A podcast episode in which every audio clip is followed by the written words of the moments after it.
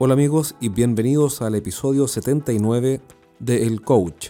Soy Jorge Zamora y te doy la bienvenida a este programa. Recuerda que toda la información de este capítulo y de un montón de cuestiones que puedes descargar gratis están en nuestra página web estrategiasdeventa.com. Estrategiasdeventa.com. Asimismo puedes descargar los primeros tres capítulos de mi libro Los siete pecados de los ejecutivos de venta, cómo vender más dejando de cometer errores. Así que ya sabes, entra a nuestra página web, descarga los primeros tres capítulos de mi libro y comienza a vender más hoy día mismo. Esta semana aparecieron algunas preguntas, algunas dudas, conversando con algunos gerentes y las anoté. Las anoté para poder conversarlas ahora contigo. La primera de esas cuestiones que creo que vale la pena revisar es una frase que me dijo un cliente y que dice, me cuesta mantenerme concentrado en lo esencial. Y bueno, a todos nos cuesta mantenernos concentrados en lo esencial. Eso es inherente a la vida moderna, donde tenemos, como les comentaba en un capítulo anterior, miles de distracciones de todo tipo, desde mensajes de texto, WhatsApp, emails que llegan, llamadas telefónicas, visitas de colegas o de clientes incluso, que en fin, bienvenidos, pero pero si uno hiciera una lista de todas las distracciones que tenemos en el día a día, la lista es larga. Entonces, em, ¿cómo, ¿cómo, mantenernos concentrados en lo esencial? Y especialmente en este caso, que era un gerente de ventas, lo primero está en definir qué es lo esencial. ¿Qué es lo esencial de un gerente de ventas? Un gerente de ventas tiene como rol esencial mejorar el desempeño de su equipo de ventas y dejar de ser el, vendedor, el gerente vendedor la superestrella que se lleva los aplausos, pero que lamentablemente no se enfoca en hacer que su equipo mejore. Entonces lo esencial de un gerente de ventas es hacer que su equipo mejore el desempeño o mejore el resultado. ¿Qué podría ser más importante que eso? Nada, salvo en el cortísimo, ultra cortísimo plazo que es llegar a las metas, pero eh, entendiendo las cosas en su normalidad, no hay otro rol más importante que desarrollar el talento de nuestro equipo de ventas.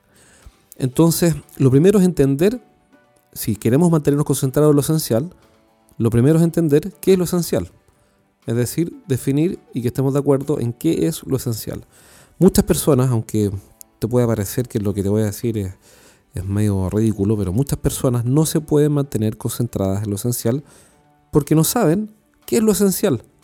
Y como no saben qué es lo esencial, no tienen claridad, entonces están revisando la bandeja de correo cada, cada un minuto, no sé si te ha pasado alguna vez, y ponen enviar a recibir, enviar a recibir, enviar a recibir, y están revisando Facebook, están buscando en LinkedIn, viendo alguna novedad, se meten a, páginas web de noticias, a CNN, o a a la tercera, lo que sea, y están revisando el WhatsApp cada cinco minutos para ver si es que alguien les habló, algún cliente o algún colega o algo.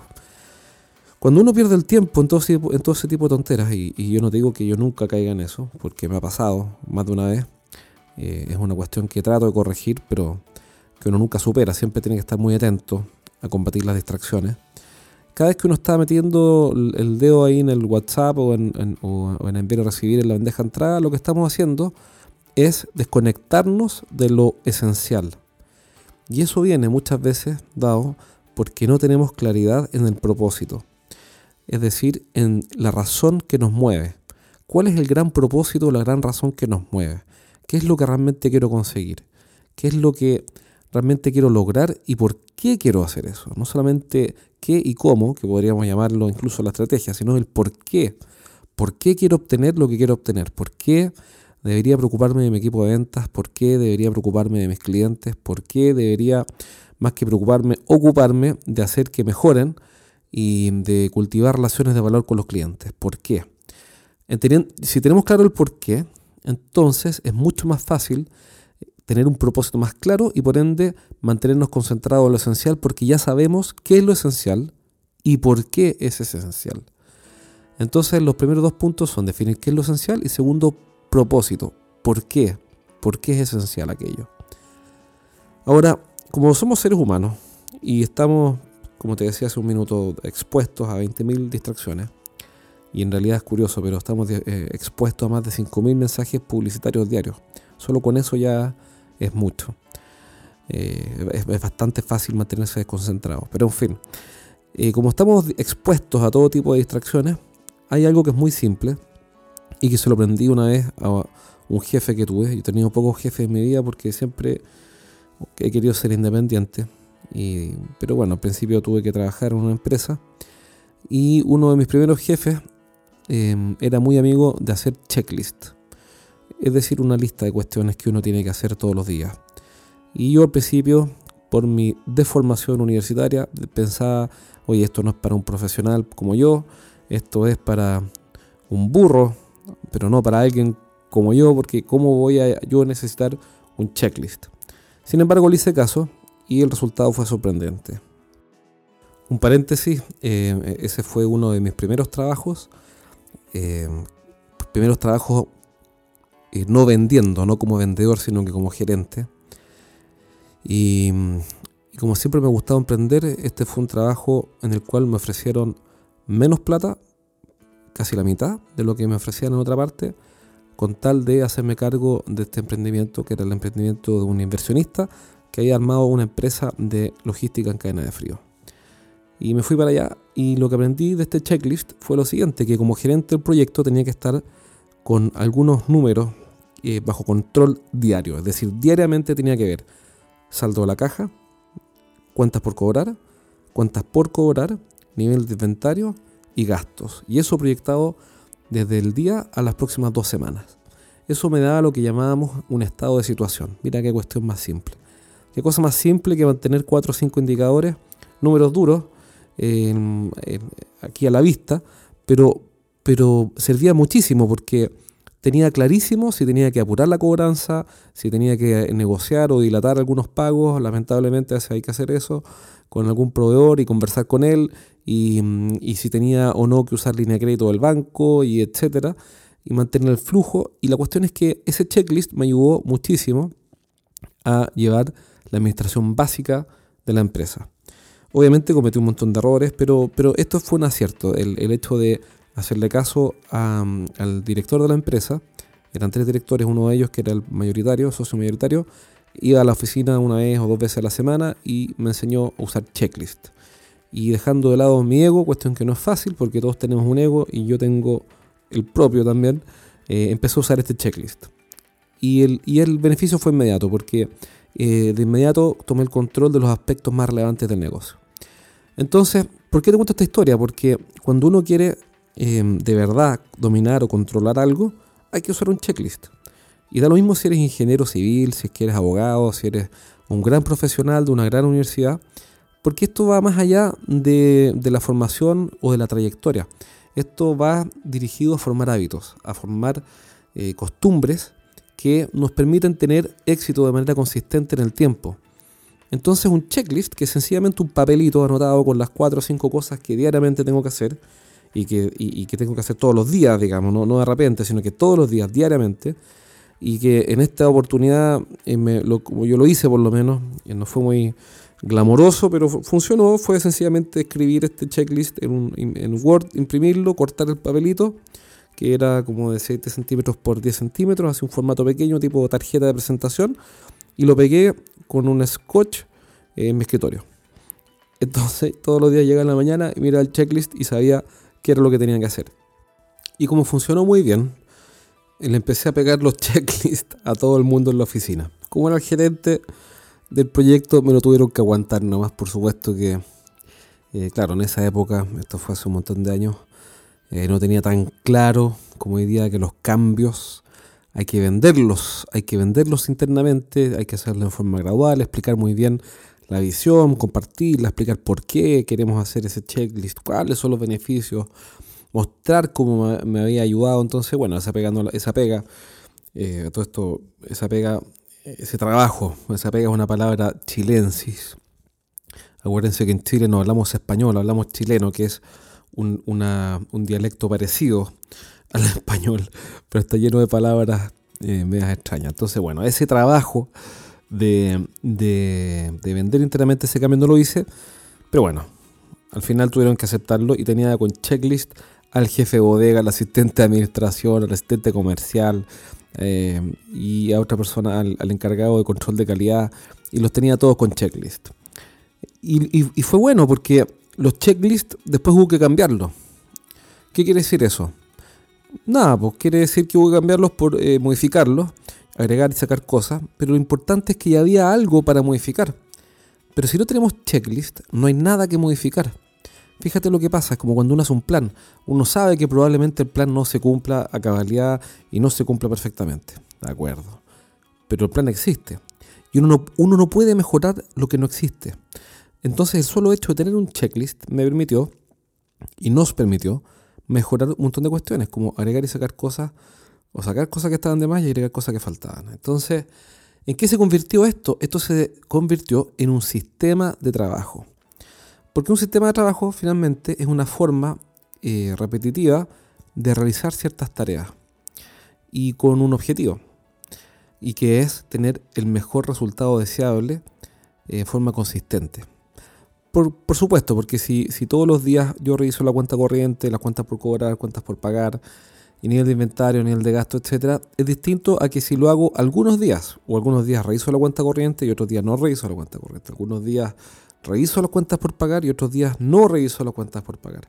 Eso me entrega resultados aleatorios y lo mismo, lo mismo le pasaría o le habría pasado al, encargado de calidad y al, asistente contable, etc. Entonces, para obtener buenos resultados consistentemente y además irlos mejorando, primero necesitamos un sistema, si no, no podemos mejorarlo. Entonces, eh, fue buena la experiencia y de ahí se me ocurrió entonces hacerle checklist a los gerentes de venta con lo esencial. Ahora el, checklist del gerente de ventas em, no es el mismo para todos, pero sí hay cosas que son que, eh, que, tienen que son condición sine qua non, que tienen que estar. Primero, la revisión de las oportunidades con cada ejecutivo de venta, o por lo menos con los ejecutivos que hacen del 80-20. No hay un solo día en que yo como gerente de ventas pueda permitirme el no revisar las oportunidades de venta, por lo menos las que tienen cierre para el mes que corre con cada vendedor. ¿Por qué? Porque si yo no la estoy revisando, pierdo la instancia de trabajar con el ejecutivo de ventas en el avance de esas oportunidades. Entonces, eh, después llega el final de mes y estamos desesperados tratando de cerrar negocios de último minuto. Y mientras más grandes los negocios, eso es más difícil. Y, y, el segundo problema es que cuando andamos atrasados, corriendo a final de mes, tenemos que empezar a hacerle descuento a los clientes para que compren el equipo o cierren el contrato. Lo segundo es revisar diariamente los compromisos de mejora que asumieron los vendedores. ¿Por qué? Porque volviendo al, comienzo de este episodio, hablábamos de lo esencial, de qué era lo esencial eh, en cuanto al rol del gerente de ventas y eso es mejorar el desempeño de su equipo. Y eso pasa tanto por la dirección de las oportunidades de venta, que es lo que hablamos recién, como por la instrucción de habilidades, es decir, ayudar al vendedor a conseguir una mejora a la semana para que cada semana tenga de un paso en la dirección que necesita para vender más. Si somos consistentes, después de un año vamos a tener más de 50 mejoras en un ejecutivo de ventas. Es decir, revisar los compromisos de mejora es algo absolutamente necesario y crítico. Eh, eso obviamente no hay que hacerlo todos los días, porque en general uno acuerda mejoras semanales, pero sí es parte del checklist que por lo menos una vez a la semana tengo que revisar los compromisos de mejora de los vendedores, en habilidades o en eh, conocimientos o cuestiones específicas o propias del negocio. El tercer punto son acompañamientos. Un gerente de venta que está calentando la silla eh, con un aire acondicionado eh, agradable, con una cafetera que, mm, le hace un buen café de grano, con un con una música de fondo que tiene eh, con su equipo de radio, etcétera, y que tiene su oficina calentita, en fin, ese tipo de gerente de venta no sirven de nada porque no están donde tienen que estar. Y eso es con los vendedores, apoyándolos y mm, haciendo instrucción. ¿A qué me refiero? Es que acompañar al vendedor en su visita a los clientes es fundamental para poder ayudarlo a mejorar. Desde la oficina podemos hacer algunas cosas, sin duda. Pero otra cuestión diferente y mucho más potente es acompañarlo por lo menos dos veces a la semana, depende de cuántos ejecutivos tengamos, etcétera, y cómo sea la, organización, pero, pero por lo menos acompañar dos veces a la semana cada ejecutivo de venta suponiendo que es abordable por la cantidad, pues si tienes 100 ejecutivos de venta a cargo, por supuesto que no vas a poder, pero, pero por lo menos salir cuatro veces a la semana, cuatro o cinco veces a terreno, acompañando a los vendedores para poder darles feedback y ayudarlos a planificar las reuniones. Es decir, ok, te voy a acompañar mañana, vamos a ir al cliente juntos. Perfecto. ¿Dónde vamos a ir? Vamos a ir donde el cliente A y B responde. Ok, ¿cuál es el objetivo específico de cada una de esas visitas? Mira, donde el cliente A tenemos que lograr tal cosa y donde el cliente B tal otra. Perfecto. ¿Cómo lo vamos a hacer? Ah, mira, tengo que hacer algunas preguntas, tengo que investigar esto y tengo que decirle esto. Perfecto. Y una vez que salimos de la reunión, le doy feedback. Y lo ayudo a reflexionar sobre cómo le fue, cuál es su visión eh, del objetivo, lo cumplimos o no y en qué medida, y lo hacemos reflexionar y lo hacemos pensar. Y la reflexión es fundamental porque es parte del aprendizaje. Así que agrega en tu checklist la revisión de oportunidades diarias con los vendedores que hacen el 80-20, revisar el compromiso de mejora del vendedor, eh, donde semanalmente tenemos que revisar que haya dado un paso o una mejora específica para eh, tener, más éxito en el negocio. Y tercero, la salida a terreno con los ejecutivos de venta, por lo menos unas cuatro o cinco salidas por semana. Si no, vas a perder el contacto con el mercado, no vas a saber qué están haciendo los vendedores, y, pero más importante saber lo que están haciendo no. Esto no se, no se trata de controlarlos, eh, sino que se trata de apoyarlos y darles feedback oportuno y valioso para que mejoren. Así que tenemos tres puntos, revisión de oportunidades, compromiso de mejora y visitas y acompañamiento a terreno. Así que hazte un checklist si eres gerente de ventas, si eres gerente general, hazte un checklist con las cosas que a ti más te van a servir. Pero, pero créeme que te vas a encontrar con que no es fácil seguirlo, no es fácil ser consistente.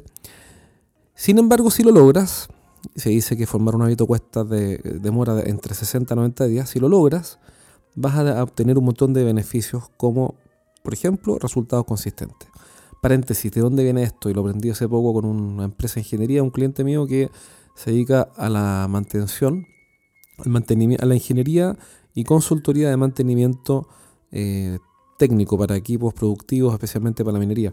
Y ahí me contó, y no tenía idea, que el tema de los checklists eh, no es un capricho, fíjate, que el tema de los checklists fue la forma que usaron las líneas aéreas, aéreas para bajar de forma drástica los accidentes aéreos por... Eh, por errores mecánicos. Entonces lo bajaron, pero de una manera brutal, de un accidente en, creo que eran 10.000 a un accidente en cada 10 millones, ponte así, ese orden de magnitud, era una locura la diferencia. ¿Y cómo lo hicieron? Con un checklist. Por eso es que cada vez que el piloto de un avión va a partir, eh, chequea no sé cuántos puntos antes y revisa los flaps y los no sé qué y los no sé cuántos. Y el tipo que hace mantención tiene un checklist y tiene que asegurarse de que el motor tenga las condiciones y no sé qué, no sé cuántos puntos críticos. Y así cada uno de los miembros del equipo de una línea aérea tienen su checklist porque eso le permite, les permite a todos tener resultados consistentes. Así que si eres gerente de venta, anímate, hazte tu checklist, hazle un checklist al vendedor, pégaselo en su escritorio eh, y que estén las principales acciones diarias que hay que hacer consistentemente. Si es un vendedor, tal vez podrían ser eh, hacer tres llamados a clientes potenciales nuevos que esos tres llamados le va a costar nada, tres llamados le va a costar 15 eh, o 20 minutos, pero tres llamados en un mes son 60 llamadas y en un año son 720 llamadas. Mi pregunta entonces es, por ejemplo, ¿a un vendedor no le serviría acaso hacer 720 llamadas al año a clientes potenciales? Por supuesto que sí, pero no las va a hacer si no tiene un checklist. Acabo de hacer un ejercicio con una empresa que vende equipos eh, para la industria y el asistente comercial empezó a hacer cuatro llamadas diarias a clientes que históricamente nos habían contactado. En dos semanas levantó cinco oportunidades de venta y agendamiento para un ejecutivo. Yo lo encuentro fabuloso porque antes no lo habría hecho y hoy día es parte de su sistema de trabajo. Y la María Eugenia está llamando permanentemente ahora a los clientes y hace cuatro llamadas diarias, pero no lo hace los días lunes, no, los días viernes no los hace, entonces lo hace de lunes a jueves. Entonces ya, ok, ya no hace todos los días, pero hace de lunes a jueves, es decir, cuatro a, por cuatro son 16, hace 16 llamadas semanales. Por cuatro semanas hace 64 llamados a la semana, al mes, perdón. Es decir, 64 llamados al mes a clientes que históricamente nos contactaron y a clientes que son de alto interés. Eso en el tiempo es imposible que no dé algún tipo de resultado.